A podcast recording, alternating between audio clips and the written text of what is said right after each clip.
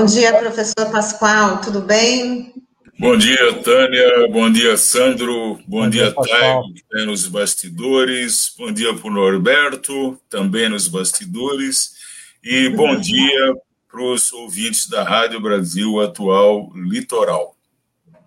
Professor, é, o censo pode não sair esse ano, não tem recursos. E esses dados são fundamentais para poder implantar as políticas públicas, para conhecer realmente aí a realidade do Brasil e poder colocar ações para combater tanto desigualdades e, né, e a importância aí desses, desses dados no censo, que o último foi realizado só em, dois, em 2010. Então, estamos aí com mais de uma década sem conhecer realmente a realidade brasileira. É, isso é, é, é muito preocupante, né? Porque é, parece que há uma intenção mesmo de esconder a realidade brasileira, né? É, se você imaginar o, o custo do, desse, desse censo, né, 2021 ou 2022, ele seria da ordem de 2 bilhões de reais. Né? Ou seja, 2 bilhões de reais não são absolutamente nada né, para um governo que tem um, é, um orçamento é, de é, 30% de 7 dá 2 trilhões de reais. Né? Já é, os 2 bilhões não são absolutamente nada é, se você comparar com os benefícios que traz, né, a falta desses dados é a mesma coisa que um, você estar tá num hospital e você não ter é, medidor de pressão, você não ter termômetro, né? É, é absolutamente impossível o médico te avaliar né, sem essas é, condições, né? É, então, é, é, um, é um crime, na verdade, é um crime. Como é que você vai fazer políticas públicas tão essenciais no Brasil, né? Nós temos uma, uma desigualdade, uma iniquidade, né? Eu estou mudando o nome. Iniquidade é aquela desigualdade provocada pela sociedade, provocada pelo conflito político, né? provocado pelos poderosos. É, isso é iniquidade, a desigualdade feita pelos poderosos. É uma iniquidade que a gente tem das piores do mundo. Há indicadores mostrando que nós somos o último lugar em quase 200 países, né? nós somos o último lugar, é, segundo alguns indicadores. Segundo outros, nós só tem uns cinco ou seis piores que a gente, né? Então, é, é, absolutamente essencial que você tenha um Estado que olhe para isso, né? que, que tente corrigir essas falhas que o mercado, o famoso mercado, né? É, provoca na economia e na sociedade. Né? Então, é um, é um crime, realmente é um crime a gente não ter essas informações. Eu outro dia estava conversando com uma técnica do DIESE, do, do SEAD, perdão, e, e ela me falava das dificuldades que eles têm né, por falta de dados mais atualizados. Né? É, é um crime isso. Isso é, a gente vai ver agora, né, é, essa ideia da gente falar um pouco de dos indicadores sociais, né? É porque é, é aquilo, né? Eles, os indicadores sociais é o que dizem o que deve ser feito, né? Quais são as prioridades do Brasil, né? A gente é, tem um país maravilhoso, com recursos abundantes, mas a gente tem dificuldades, a gente tem muita coisa para construir, para fazer, né? E a gente precisa ter juízo para saber onde vai colocar o dinheiro, porque esse é o grande problema. Nós temos países com PIB per capita metade do nosso, né, que tem qualidade de vida melhor. Né? Veja bem, PIB per capita metade do nosso com qualidade de vida melhor. Dizer, o que, que significa isso? Que a gente não sabe o que fazer com o dinheiro, ou melhor dizendo, tem uma elite que sabe, né, que coloca esse dinheiro apenas para si, para ficar cada vez com mais é, recursos, acumular cada vez mais, né? Mas os indicadores, eles têm uma história muito interessante, né? É, o primeiro indicador, né, que aparece como para a sociedade de uma maneira geral, já há muitos anos, há décadas, talvez é, 100 anos, 150 anos, é o PIB, né, o Produto Interno Bruto. É tudo aquilo que você produz no país durante um ano. Não precisa ser um ano, pode ser uma semana, um mês, mas o normal é você apresentar o PIB para um ano. A primeira correção que se faz nisso é fazendo o PIB per capita, ou seja, o PIB pode ser muito grande, mas se você tiver uma população muito grande também, o PIB per capita pode ser pequeno. Então, é, é importante que você é, faça essa correção de PIB para PIB per capita. Depois, é, começaram a perceber que havia muita imprecisão nas medições do PIB, né? Por exemplo, se você colocar fogo na floresta, o PIB aumenta. Por quê? Porque você coloca serviços para apagar o fogo depois, né? E quando você coloca serviços, esse faturamento dos serviços acaba aumentando o PIB, que é um, um contrassenso.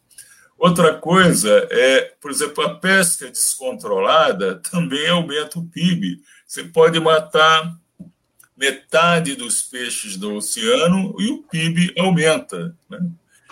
Bom, essas é, imprecisões todas do PIB, e mais uma importante, porque o PIB normalmente não, ele não considera desigualdade. Né?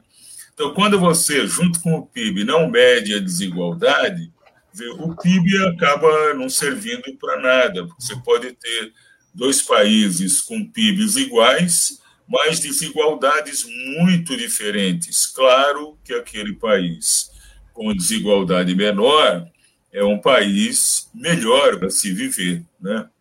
Bom, aí surgiu o PNUD no final da década de 1980 que é o Programa das Nações Unidas para o Desenvolvimento, PNUD, né? Ele é uma agência como é como são tantas agências que a ONU tem. A ONU tem a Organização Mundial da Saúde, a Organização Mundial do Trabalho, a UNICEF, e o PNUD é uma outra agência importante da ONU.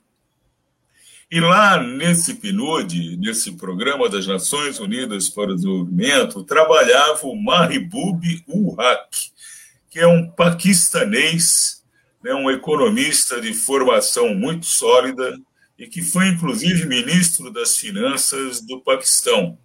Ele queria criar o, o RDH, né, que era um relatório de desenvolvimento humano né, para publicar o IDH, porque ele estava inconformado com as deficiências que eu acabei de mostrar do PIB, né?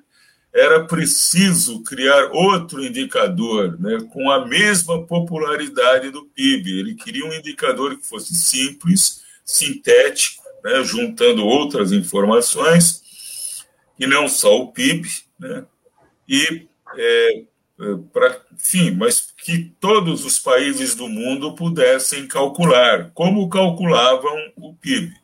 O Amartya Sen, e essa é uma historinha muito bonita, o Amartya Sen, que depois veio a ser o Prêmio Nobel de Economia de 1998, ele achava isso impossível, ele brigava com o Mahbub Haq, né, achando que isso não era é, não era possível fazer. Mas o Mahbub, ele era muito persistente, né? ele era uma pessoa assim, é, quando ele punha um objetivo na frente. E aí, em 1990, eles fizeram o primeiro relatório de desenvolvimento humano, quando nasce o IDH, o Índice de Desenvolvimento Humano. O número de países nessa época era assim por volta de 50, quer dizer, em 200 países que se tinha no mundo, eles conseguiram fazer isso para 50. Estavam bastante deficientes, né? Hoje, eles já fazem para 183 países do mundo, né? Eles calculam o IDH para 183 países. Bom, é uma história triste, mas bonita ao mesmo tempo. É a morte do Hack em 1998, aos 74 anos. Ele morre e no relatório desse ano, porque todo ano, a partir de 1990, o PNUD publica um relatório, né? O de 98, o Amartya Sen, já com o Prêmio Nobel de Economia, ele escreve uma crônica é, nesse relatório de 98, elogiando muito o hack. É muito bonita essa crônica que ele faz. É assim, chega a ser emocionante mesmo, né? O respeito que ele tinha pelo Mahbub, o hack, pela persistência dele em fazer essa, essa, enfim, em criar o IDH, né?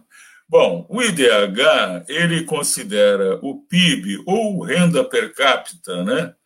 É, há uma pequena diferença que qualquer hora a gente explica melhor, mas é praticamente a mesma coisa para efeito do, desse indicador do IDH. Ele considera então a renda per capita, considera a saúde. A saúde, eles, o indicador é, é a expectativa de vida e na educação, eles têm dois indicadores, que é anos de escolarização efetiva e anos de escolarização esperada. Né? Eles fazem uma média dos dois, e esses três indicadores, educação, saúde e renda per capita, acabam compondo, né, numa fórmula muito engenhosa, que também não vai dar para eu explicar agora, né, precisaria mostrar melhor, mas é uma fórmula muito engenhosa, eles calculam então o IDH.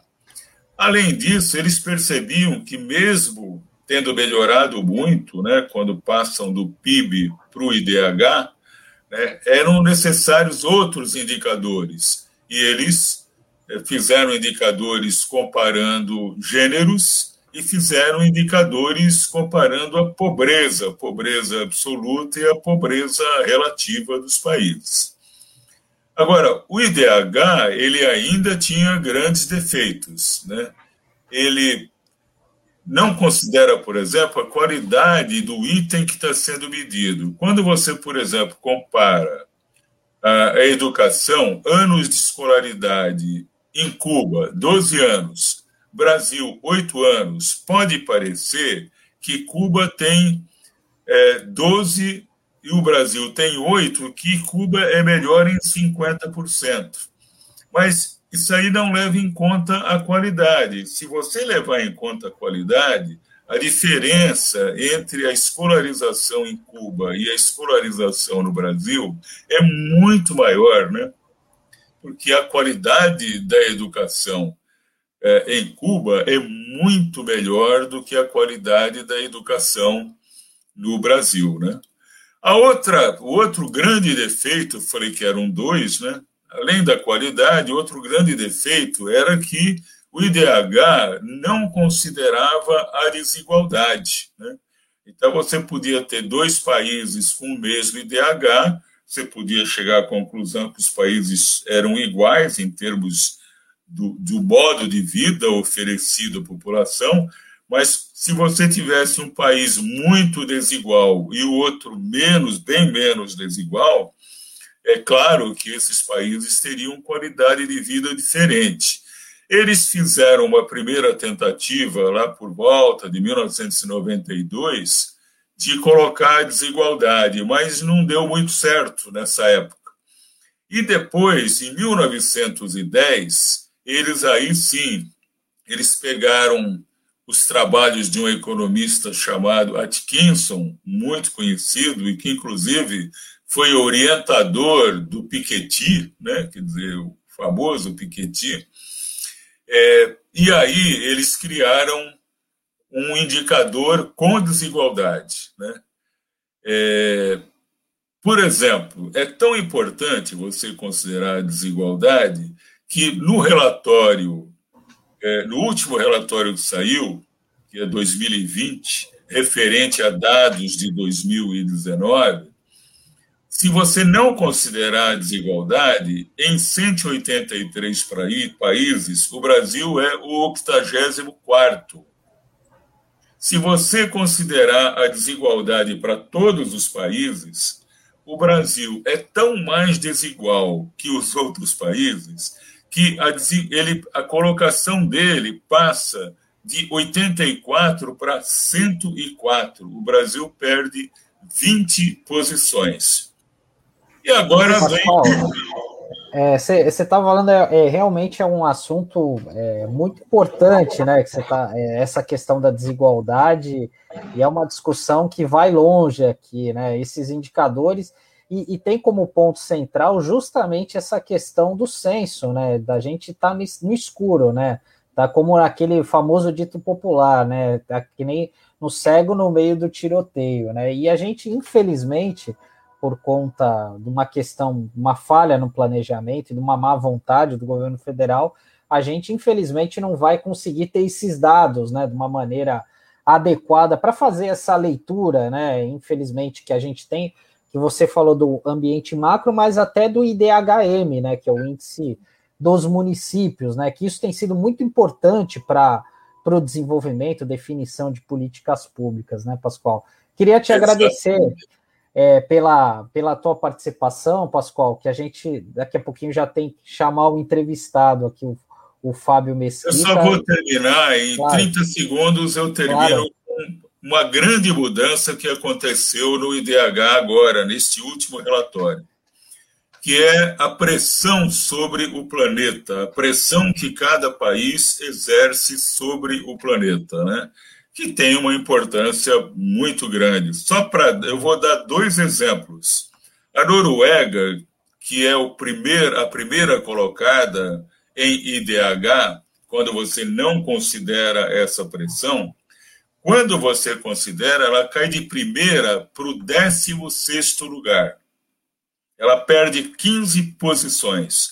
Os Estados Unidos, que são o 17 quando você não considera essa pressão sobre o planeta, ele cai para 62, ou seja, perde 45 lugares.